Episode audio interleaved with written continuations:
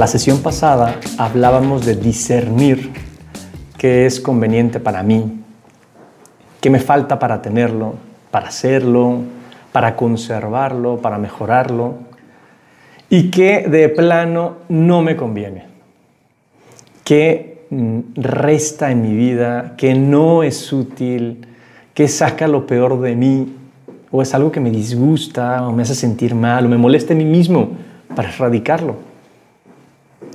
Pero por lo general, uno no se pasa la vida dando vueltas a las cosas que me convienen o que no me convienen.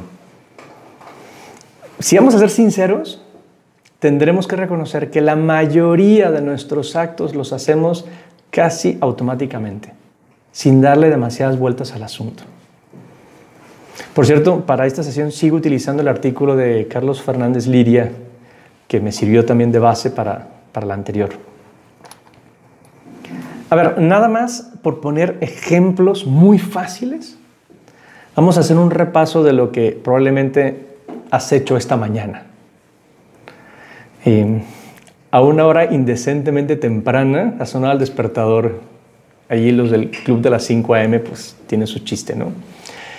Y, y tal vez yo en vez de estrellar mi celular contra la pared, como me dieron ganas de hacer, he apagado la alarma o, he hecho un snooze de 5 o 10 minutos, pero bueno, lo hice, ¿no? Ya está. Eh, yo sí me quedé un ratito entre las sábanas, intentando despertar y como agarrar la idea de por dónde iba mi día el, hoy, e intentando aprovechar esos últimos y preciosos minutos de comodidad horizontal. Después, pues pensando que se me estaba haciendo tarde, salté de la cama y ni modo, ¿no? A lo que vamos, ¿no? Me bañé casi sin darme cuenta. Yo no sé quién es consciente del momento en el que se baña, ¿no? Como que eso ya es tan automático, lavada de dientes, afeitada, es automático. Eh, porque ya es parte de la rutina de la mañana. Y luego pues hay quien desayuna y vemos quien no y rumbo a la chamba o a la universidad o lo que fuera. Con estos ejemplos tan sencillos ya me sirve para darme cuenta de los diferentes motivos que tengo en mis comportamientos matutinos.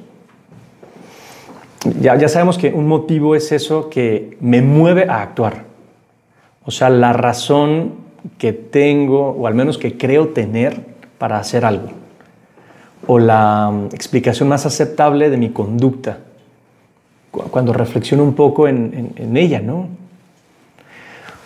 O sea, es la mejor respuesta que se me ocurre cuando me pregunto a mí mismo, ¿por qué estoy haciendo esto? Hasta esa es mi motivación.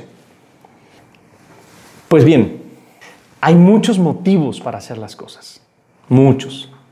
Me quiero centrar en cuatro de ellos. Hay cosas que las hacemos porque alguien me las manda a hacer, porque siento el deber de hacerlo. Pues esto es lo que le podemos llamar orden.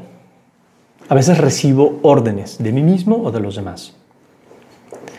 En otras ocasiones el motivo que suelo tener es em, cosas que, hago sin pensar, simplemente las hago. Em, tal vez porque, porque todo el mundo las hace, ¿no? Porque veo alrededor y, es la manera de actuar usual, habitual. Esos son como los, las costumbres, ¿no? Hábitos ya muy hechos, costumbres. Sería una segunda motivación, por costumbre. Y en otras ocasiones pues la verdad es que justamente el motivo es que no hay motivo. O sea, lo hice porque me dio la gana de hacerlo, porque se me antojó. Creo que eso lo podemos llamar capricho. Hay un último que lo dejo hasta el final y ya platicaremos de él. Entonces, órdenes, costumbres, caprichos. Cada uno de esos motivos inclina mi conducta en una dirección o en otra y explica más o menos mi preferencia por hacer las cosas por, o por hacerle frente a, algo que, que tengo que realizar. Vamos a ver, empecemos con el primero. Las órdenes sacan su fuerza en parte a veces del miedo, de las represalias, de lo que veo que puede suceder si no obedezco, ¿no? Aunque también, también puede ser al cariño, ¿no? O sea, tal vez la esposa dice, pues, pues vente pronto, ¿no? Y no lo hago por miedo a que me regañe y me castigue, sino porque le tengo cariño. Ya está, es una orden que recibo de alguna manera. O la confianza que tengo en alguien, ¿no? Y por eso pues confío en lo que me pueda pedir mi, mi jefe o mi mamá, ¿no?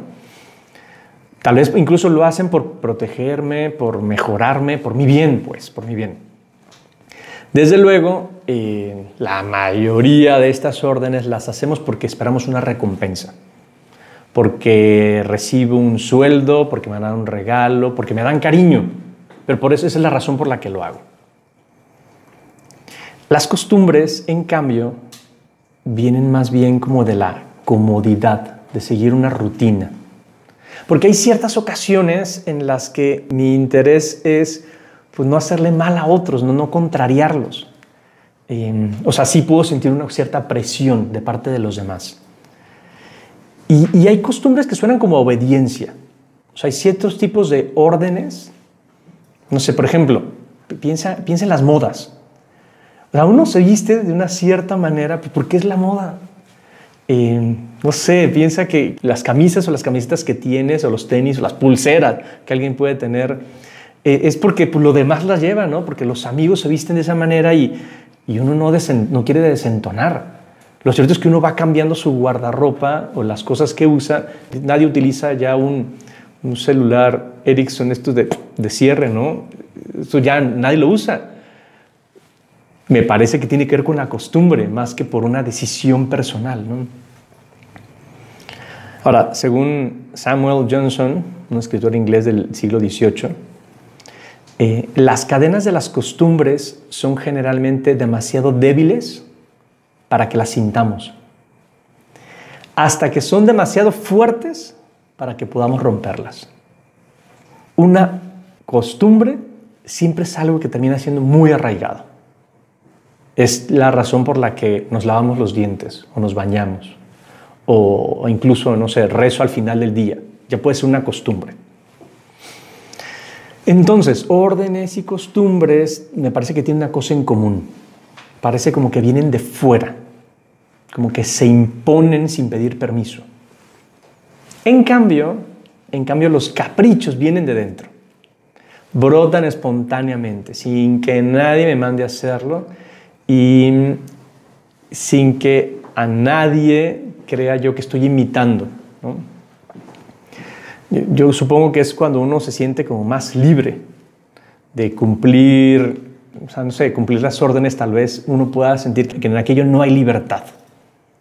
Esto de hacer lo que me da la gana, ¿no? Entonces, cuando yo hago lo que me da la gana, uno, pues creo que soy más libre. Porque, pues es mío, pues porque no dependo de nadie más. No sé. Eh, al final podría ser que ese capricho incluso sea una imitación del comportamiento de otros. Y, en, otras muchas ocasiones sea simplemente por llevar la contra, por de verdad hacerle de contreras. Pero creo que hay una última razón por la que hacemos las cosas, una motivación más, que es el acto libre. Lo hago de verdad porque quiero, pero no solamente por un capricho, que ni siquiera sé por qué lo hago, sino por algo que he pensado, que he visto que es bueno, que me conviene, que incluso me agrada, y por eso lo hago. Eso es el acto libre. Cuando simplemente lo, hago sin pensarlo, seguramente es una costumbre. Cuando lo hago porque alguien más me lo pide, seguramente es una orden. Cuando lo hago porque tengo ganas y no hay más, es un capricho. Pero cuando ejerzo mi libertad, cuando lo hago porque veo que es bueno, que me conviene, que vale la pena, que tiene que ver con lo que yo me he planteado, una meta que me he propuesto, eh, un objetivo que quiero conseguir, lo típico de plantearse objetivos de, de, nuevo, de año nuevo, pues eso ojalá sea un acto libre, algo que yo quiero hacer porque veo que es lo mejor para mí. Por eso te quiero animar a que de verdad no te plantees hacer las cosas con libertad. Que te fijes cuando lo estás haciendo porque es una orden, un capricho o una costumbre, un hábito. Que las cosas realmente las hayas pensado, te parezcan bien y las quieras hacer. Por lo tanto, que actúes con verdadera libertad, con libre albedrío. En ese sentido, de cara al nuevo año o de cara a cualquier momento que sea un parteaguas, hay que pensarse seriamente. Estas cosas que yo me he dado cuenta que me restan, el defecto que me di cuenta que tengo, o aquella actitud que me gustaría conseguir, em, aquel buen hábito que yo sé que me conviene, porque tal vez ejemplos que ya hemos puesto en muchas ocasiones, ¿no? Porque quiero dejar un vicio, porque quiero agarrar el hábito de la lectura, porque quiero trabajar con más intensidad, porque quiero meterme en una nueva capacitación, en un posgrado. Bueno, que lo que me mueva a hacerlo sea porque lo he pensado, veo que es bueno y lo quiero hacer. Y me gusta la idea de proyectarme de una cierta manera. Que no haga las cosas porque veo que es lo que hay que hacer. Ya hemos hablado de eso y se llama voluntarismo. O hacer las cosas porque así se tienen que hacer, perfeccionismo. O las hago simplemente porque me siento bien, que eso es sentimentalismo. es, el error de cualquiera de las, de las tres capacidades que tenemos. Que haga yo las cosas porque las he pensado, las he querido y me gusta. Que realmente sea yo arquitecto de mi destino. Que yo decida lo que quiero hacer y lo haga bien. Y entonces sí, además de proponerme un objetivo, esos medios que me habré planteado para lograrlo tendrán sentido para mí. No los haré simplemente porque es lo que hay que hacer, sino ya está, yo tengo una razón, o sea, esta, esto que estoy haciendo va encaminado a conseguir este objetivo.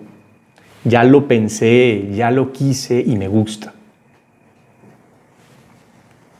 Por lo tanto, aquí te va el reto de esta ocasión antes de plantearte grandes cosas, yo quisiera animarte a que hicieras un ejercicio eh, sencillo y complicado al mismo tiempo. Un día, una jornada completa. O bueno, por lo menos cada vez que te acuerdes, piensa cuál es el motivo por el que lo estás haciendo. ¿Es una orden, es una costumbre, es un capricho o es un acto libre?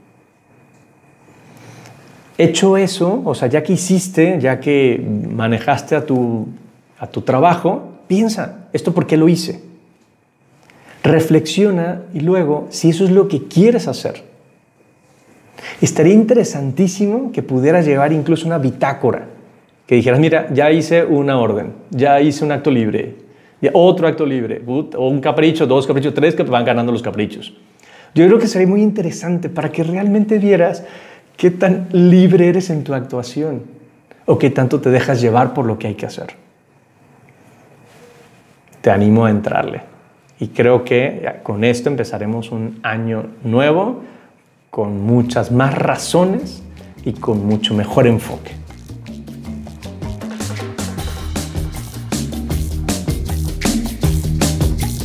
Cuéntame, ¿qué te pareció este tema? A través de la cuenta arroba menos-común en Instagram. Puedes plantearme las dudas que te han surgido, alguna aportación que pudieras hacer o incluso en qué no estás de acuerdo. Me encantará saber de ti.